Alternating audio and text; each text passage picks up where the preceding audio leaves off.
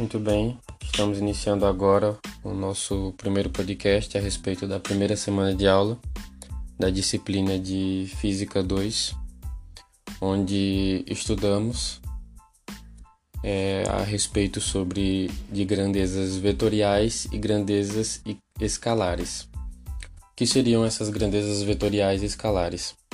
Bom, seriam tipos de grandezas físicas que a gente pode classificar ou como vetorial ou como escalar, dependendo das, das informações que essas grandezas necessitam para elas poderem ser ali definidas como tal.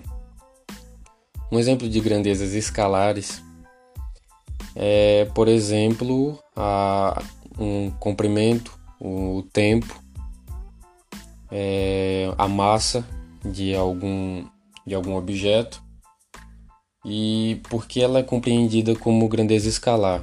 Isso é devido ser necessário apenas informações a respeito do de um número, né? E da sua unidade de medida, como no caso do, da massa de um objeto, a gente pode ter um número que seria 20 e a unidade de medida que poderia ser dada em quilos, em gramas, por exemplo, seriam diferentes unidades de medida pra, para a massa. E a respeito da, de um comprimento, poderia ser um metro, poderia ser 50 centímetros, sempre notando que temos um número e em seguida uma unidade de medida para dar a informação sobre este número. Já a respeito das grandezas vetoriais, necessitamos de algumas informações além do número, que seria o módulo, e da unidade de medida. A gente também necessitaria de compreender uma direção e um sentido para é, ser classificado uma grandeza como vetorial. Um exemplo, exemplos de grandezas vetoriais são, por exemplo, a a força e que pode ser aplicada sobre um corpo, por exemplo, ou então a força elétrica.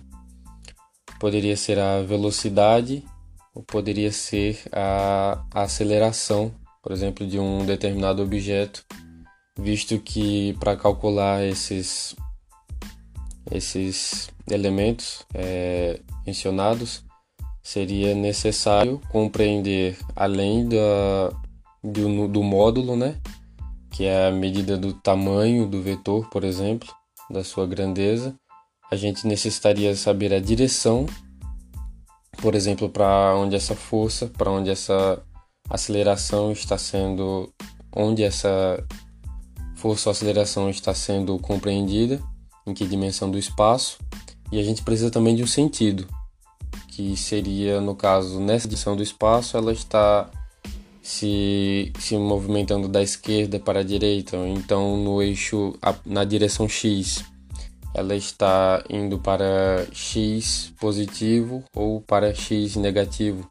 Esse seria o, o sentido a qual se deve ter a respectiva informação.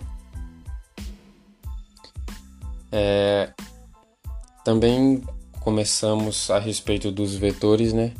Começamos a, a compreender a, o produto interno que pode, podemos ter entre dois vetores que observamos em aula que seriam que o produto interno entre dois vetores a e b, por exemplo, seria um número escalar. E após isso, também notamos que podemos é, calcular também o vetorial de A e de B, que no caso resultaria em um outro vetor, que poderemos chamar genericamente de vetor C.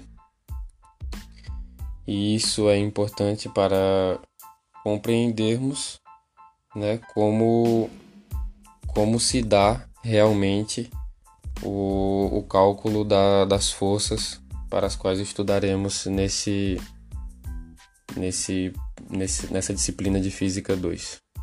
Muito obrigado.